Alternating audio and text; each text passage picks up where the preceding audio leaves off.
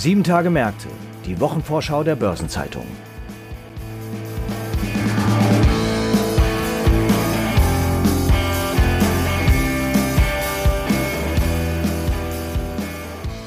Ich begrüße Sie herzlich zu einer neuen Folge von Sieben Tage Märkte, dem Wochenausblick der Börsenzeitung. Die anstehende Kalenderwoche 33 ist wieder gespickt mit spannenden Terminen und Ereignissen.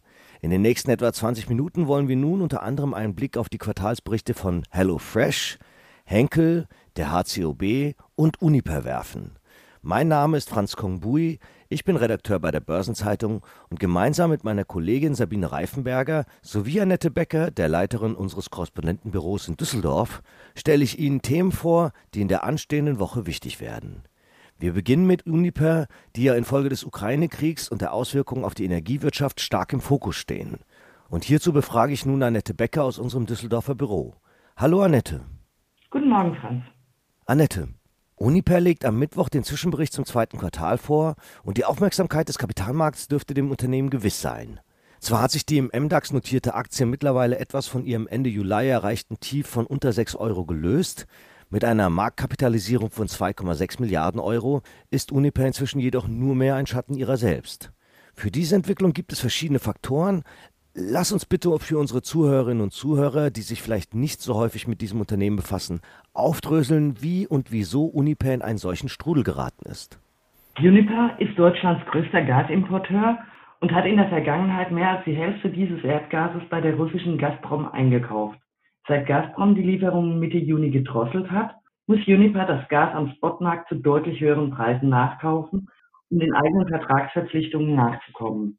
Allerdings sind in diesen Verträgen die Preise festgelegt, sodass das Unternehmen auf den höheren Kosten für die Ersatzbeschaffung sitzen bleibt. Das beschert Tag für Tag einen Verlust im mittleren bis hohen zweistelligen Millionenbetrag. Und top kamen Abschreibungen auf ein Darlehen an die Nord Stream 2 Betreibergesellschaft sowie Wertkorrekturen auf die russische Tochter Unico. Allein im ersten Quartal war dadurch schon ein Verlust von mehr als drei Milliarden Euro aufgelaufen. Die Mehrkosten tauchen da noch gar nicht auf. Das hat auch die Ratingagenturen auf den Plan gerufen. Es drohte der Verlust des Ratings guter Bonität. Das hätte die Lage für Uniper weiter verschlimmert. Diese Gefahr ist nun erst einmal gebannt. Im anstehenden Zwischenbericht werden die Verluste aus dem Gasgeschäft aber nur im Ansatz zu sehen sein. Schließlich werden lediglich zwei Wochen der Gasunterversorgung darin abgebildet. Worauf werden die Anleger im Bericht besonders achten? Da Gazprom erst Mitte Juni mit der Drosselung der Gaslieferungen begonnen hat, sind die Mehrkosten der Ersatzbeschaffung, wie du es geschildert hast, nur mit zwei Wochen enthalten. Der Stichtag für den Zwischenbericht ist ja der 30. Juni. Seither hat sich die Lage für Uniper deutlich zugespitzt und gipfelte schließlich in dem staatlichen Rettungspaket. Das alles wird zwar nicht im Zahlenwerk zu finden sein, doch gibt es einen Nachtragsbericht, in dem die wesentlichen Ereignisse nach dem Stichtag festgehalten werden müssen. Von daher wird sich das interessierte Publikum sicher auf den Nachtragsbericht stürzen. Vielleicht erfährt man dann ja auch ein bisschen mehr über den Rettungsplan, der bisher nur in Eckpunkten ausgearbeitet und kommuniziert ist. Ja, wo du diesen Rettungsplan erwähnst, es gab ja dieses milliardenschwere Rettungspaket, das die Bundesregierung in Absprache mit Uniper und deren Mehrheitsaktionärin der finnischen Fortum geschnürt hatte. In Summe soll die Bundesrepublik 15 Milliarden Euro in Form von Eigen-, Hybrid- und Fremdkapital zur Verfügung stellen. Aber so ganz einfach scheint die Umsetzung nicht zu sein. Welche Hürden müssen denn noch genommen werden?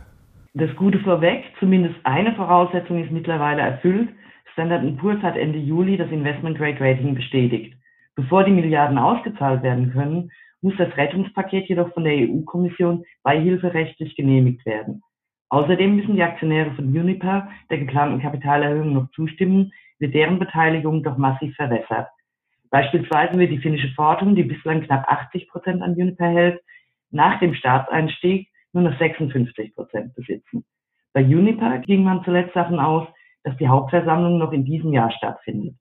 Bis das Geld fließt, wird also noch einige Zeit vergehen und über diese Zeit zu überbrücken, soll eben die erweiterte Kreditlinie der KfW Uniper liquiditätsseitig helfen. Und wie sind die mittelfristigen Perspektiven für Uniper? Im Oktober soll ja die Gasumlage eingeführt werden. Welche Auswirkungen wird das für das Unternehmen haben? Ja, die Gasumlage ist ein ganz wesentlicher Aspekt, um dem ungebremsten Aufbau von Verlusten ein Ende zu setzen. Denn mit der Gasumlage wird es Uniper ermöglicht, 90 Prozent der Mehrkosten bei der Ersatzbeschaffung an die deutschen Gasverbraucher weiterzureichen. Erst vor wenigen Tagen ist die Verordnung in Kraft getreten, die rechtlich den Weg für die Umlage freimacht. Mit der Gasumlage ist es jedoch nicht getan. Mittelfristig muss sich Uniper aus der Abhängigkeit von russischem Erdgas lösen. Damit Hand in Hand geht der Umbau des Geschäftsmodells. Denn am Ende will der Staat ja auch wieder aussteigen. Zuletzt war ja zudem zu hören, dass auch das Niedrigwasser im Rhein ein nicht zu unterschätzendes Problem darstellt. Was hat es damit auf sich? Ja, neben dem Gashandel und dem Betrieb von Gasspeichern unterhält Uniper ja auch Kohlekraftwerke zur Stromerzeugung. Die Kohle wird mit Frachtern zu den Kraftwerken befördert. Da der Rhein aktuell aber sehr wenig Wasser führt, können die Frachter nicht voll beladen werden, schlimmstenfalls fahren sie gar nicht. Damit fiel der Brennstoff für die Kraftwerke. Das Steinkohlekraftwerk von Uniper im hessischen Großkotzenburg steht akut vor diesem Problem. Bis September könnte es dort zu Unregelmäßigkeiten im Betrieb und damit zur Drosselung der Stromproduktion kommen. Auch das könnte teuer werden für Uniper. Okay, das sind wirklich viele gewichtige Themen, die die Lage und Perspektiven von Uniper beeinflussen. Und du wirst dazu in der kommenden Woche sicher eingehend berichten. Vielen Dank, Annette, für diesen Überblick über die komplexe Gemengelage bei Uniper. Ja, gerne. Schönen Tag, Franz. Neben Uniper rücken diese Woche noch weitere Unternehmen in den Fokus. Über die interessantesten spreche ich jetzt mit meiner Kollegin Sabine Reifenberger. Gleich am Montag legt HelloFresh seine Zahlen vor. Für die Aktionäre hat es zuletzt schlechte Nachrichten gegeben, Sabine. HelloFresh hat Mitte Juli seinen Jahresausblick kassiert. Das ist richtig, Franz. Das Unternehmen blickt sehr skeptisch auf die zweite Jahreshälfte und sieht dort größere Unsicherheiten voraus. Das schlägt jetzt auch auf die Jahresprognose durch, zum Beispiel auf das Umsatzwachstum. Dort war HelloFresh währungsbereinigt zunächst von einem Plus von 20 bis 26 Prozent ausgegangen. Jetzt sind nur noch 18 bis 23 Prozent angepeilt. Ein Problem für HelloFresh ist, dass die steigende Inflation und die Folgen des Ukraine-Kriegs auf die Verbraucherstimmung drücken. Und wer den Eindruck hat, an allen Ecken und Enden sparen zu müssen, der verzichtet halt im Zweifel auch mal auf die Kochbox für zu Hause. Ja, das sind ja eher trübe Aussichten. Spiegeln die sich denn schon in den Zahlen zum zweiten Quartal wieder? Die könnten tatsächlich noch mal einen Lichtblick darstellen. HelloFresh hatte zuletzt schon verkündet, das zweite Quartal sei zumindest besser gelaufen als von den Analysten erwartet. Ein Beispiel ist das bereinigte EBDA. Da hatten die Analysten im Durchschnitt 133 Millionen Euro für das zweite Quartal erwartet. HelloFresh selbst rechnet mit 140 bis 150 Millionen Euro. Und auch beim Umsatz, wo HelloFresh etwa 1,96 Milliarden Euro erwartet, liegen sie leicht über den Analystenschätzungen. Gibt es denn strategische Überlegungen, wie HelloFresh auch ohne pandemiebedingten Homeoffice-Boom wieder zu mehr Wachstum finden will?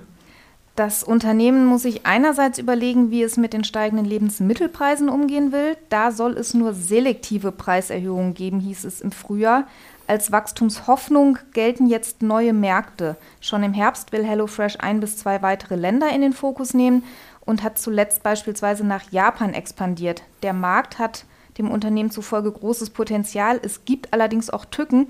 Die Essgewohnheiten in Japan unterscheiden sich stark von denen in anderen Ländern, in denen HelloFresh schon präsent ist. Der CEO und Mitgründer Dominik Richter glaubt daher, dass es noch vier bis fünf Jahre dauern könnte, bis HelloFresh dort schwarze Zahlen schreiben wird. Ebenfalls am Montag legt der Henkel-Konzern seinen Quartalsbericht vor und die Düsseldorfer haben im April die Einstellung des Russland-Geschäfts verkündet. Das dürfte Spuren in den Zahlen hinterlassen, oder? Danach sieht es schwer aus. Henkel war in Russland sehr viel stärker im Geschäft als die meisten anderen deutschen Konzerne. Dort erzielte Henkel eine Milliarde Euro Umsatz, das sind immerhin fünf Prozent des Konzernumsatzes. Im April, also zu Anfang des zweiten Quartals, hat der Vorstand dann entschieden, dass die Russland-Aktivitäten eingestellt werden. Das dürfte sich am Montag tatsächlich deutlich im Halbjahresergebnis zeigen. Marktbeobachter erwarten eine signifikante Wertberichtigung. Auch steigende Preise für Materialien und teurere Logistik haben das Ergebnis zuletzt stärker als zunächst erwartet belastet. Dann steht ja auch noch eine umfassende Neuausrichtung vor.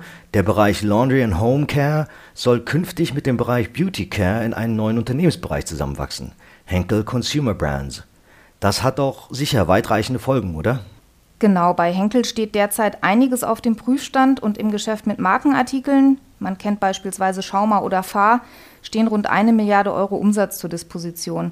Bis Ende 2023 will Henkel im Markenartikelgeschäft rund 2000 Stellen streichen. Das wäre immerhin jede zehnte Stelle in dem Bereich.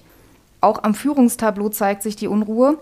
Die Sparte Consumer Brands wird künftig von Wolfgang König geleitet, bislang Leiter der Sparte Beauty Care und König ist der vierte Kosmetikchef bei Henkel innerhalb von sechs Jahren. Ja, große Umbauten wirken sich ja in der Regel auch finanziell aus. Gibt es da schon Klarheit? Eine erste Hausnummer hat Henkel schon genannt. Die Neuausrichtung wird den Planungen zufolge in einer ersten Phase schon einmal 350 Millionen Euro kosten. Der Großteil davon soll bereits in der zweiten Hälfte dieses Jahres verbucht werden. Eine zweite Phase wird sich daran anschließen und soll weitgehend Ende 2025 abgeschlossen sein. Was das finanziell bedeutet, steht im Detail allerdings noch nicht fest. Am Donnerstag richtet sich der Blick in den Norden. Die Hamburg Commercial Bank legt Zahlen vor. Angekündigt ist eine Forcierung des Neugeschäfts. Das klingt angriffslustig. Ja, die Hamburg Commercial Bank kommt ja aus einer mehrjährigen Neuausrichtung und diese Transformation sieht die Bank jetzt als abgeschlossen an. Vorstandschef Stefan Ermisch hat die Parole ausgegeben, man sei wieder auf dem Vorwärtsmarsch. An ihrem Geschäftsmodell will die Bank festhalten und ein Spezialfinanzierer in bestimmten Nischen sein. Eine etwas stärkere Diversifizierung ist aber wohl nicht ausgeschlossen. Für das Gesamtjahr 2022 hat die Bank ein Ergebnis nach Steuern oberhalb von 250 Millionen Euro in Aussicht gestellt. Die HCOB hat zum Jahreswechsel auch die Einlagensicherung neu strukturiert. Auch das war ja ein Teil des Transformationsprozesses. Genau, die Bank ist ja früher als HSH Nordbank am Markt präsent gewesen und war damals Teil des Sicherungssystems der Sparkassenfinanzgruppe. Seit diesem Jahr ist sie im Einlagensicherungsfonds der privaten Banken das war bereits Ende 2018 vereinbart worden, als die ehemalige Landesbank dann an eine Gruppe privater Investoren verkauft wurde. Zur Eigentümerschaft kocht ja auch immer wieder die Gerüchteküche hoch. Zeichnen sich da gerade neue Entwicklungen ab? Ja, das ist in der Tat ein beliebtes Tuschelthema hier in den Frankfurter Häusern. Mehrheitseigner sind ja derzeit die Finanzinvestoren Cerberus und JC Flowers. Anfang März hieß es in Finanzkreisen, die würden möglicherweise einen Verkauf prüfen. Morgan Stanley sollte Gerüchten zufolge begonnen haben, mal bei verschiedenen Finanzinstituten vorzufühlen, ob da vielleicht Interesse an einer Übernahme der HCOB wäre. Das waren damals ausdrücklich noch keine formalen Verkaufsprozesse, sondern die Rede war vielmehr von informellen Sondierungsgesprächen. Was daraus geworden ist, weiß man nicht. Es ist seitdem um das Thema zumindest mal wieder ruhig geworden. Kommenden sieben Tage haben noch weitere bedeutsame Termine und Ereignisse zu bieten und es werden auch wichtige Konjunkturindikatoren veröffentlicht. Eine Übersicht zu all dem finden Sie heute im Finanzmarktkalender auf Seite 2 der Börsenzeitung und unter börsen-zeitung.de/slash Finanzmarktkalender. Daneben ist das folgende noch erwähnenswert. Am Mittwoch findet die Forschungspressekonferenz des Verbandes der chemischen Industrie VCI in Frankfurt statt, während in Hamburg eine Pressekonferenz des Fischinformationszentrums über die Fischwirtschaft in Deutschland durchgeführt wird. Zudem steht der achte Wahlkampfauftritt im Rennen um die Nachfolge von Boris Johnson in Belfast an und das Protokoll der FED-Sitzung vom 27. Juli wird veröffentlicht. Für Donnerstag ist die Bilanzpressekonferenz zum ersten Halbjahr in den Chemie- und Pharmabetrieben in Baden-Württemberg vorgesehen. Derweil wird der Prozess um Cum-Ex-Aktiendeals gegen Hanno Berger in Wiesbaden fortgesetzt und in Norwegen wird der Zinsentscheid der Norges Bank erwartet. Und am Freitag veröffentlicht das Bundesfinanzministerium den Monatsbericht August mit der Entwicklung der Steuereinnahmen. In Hamburg findet eine Sitzung des Parlamentarischen Untersuchungsausschusses zur Cum-Ex-Steuergeldaffäre statt. An der Eurex steht ein kleiner Verfallstag für Aktienindexoptionen an und die Ratingagentur Fitch veröffentlicht die Einstufungen für Estland, Serbien und die Slowakei, während Moody's Ratingergebnisse für Island und Zypern vorlegt und Standard Poor's das Rating für Estland. Ein paar runde Geburtstage gibt es in den nächsten Tagen ebenfalls zu feiern. 60 Jahre alt wird Nemat Minouche Shafik, Direktorin der London School of Economics und ehemals Deputy Governor for Markets and Banking der Bank of England sowie vormals stellvertretende geschäftsführende Direktorin des Internationalen Währungsfonds. Ihren 65. Geburtstag begehen der ehemalige Vorstandsvorsitzende der Deutschen Hypothekenbank Andreas Pohl, Thomas Jorberg, Vorstandssprecher der GLS Bank und Ralf Büchi, Aufsichtsratschef der Axel Springer SE. 70 Jahre alt werden Hartmut Eberlein, ehemals Vorstand und dann Aufsichtsrat der GEA Group, und Georgs Großaktionär Mario Moretti Poligato. Und ihren 80. Geburtstag feiert die Verlegerwitwe und stellvertretende Aufsichtsratsvorsitzende der Axel Springer SE, Friede Springer. Artikel zu Geburtstagen und Personalien finden Sie auf der Personenseite der Börsenzeitung. Und in der kommenden Woche stehen im Übrigen der Jahrestag des Mauerbaus in Berlin, der Welttag der humanitären Hilfe und der internationale Linkshändertag an. Und in den USA wird der National Rollercoaster Day, der Tag der Achterbahn, begangen.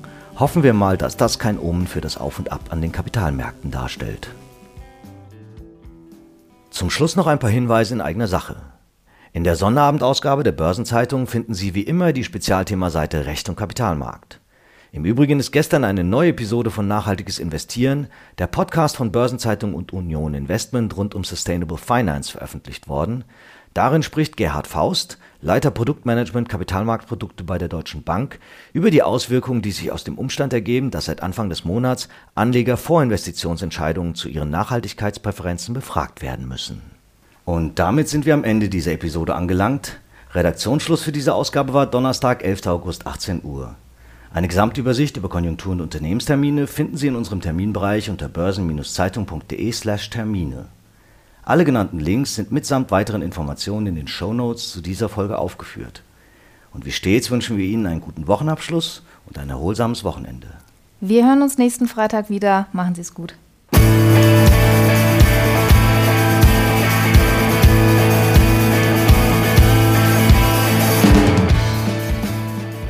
Sieben Tage Märkte, die Wochenvorschau der Börsenzeitung.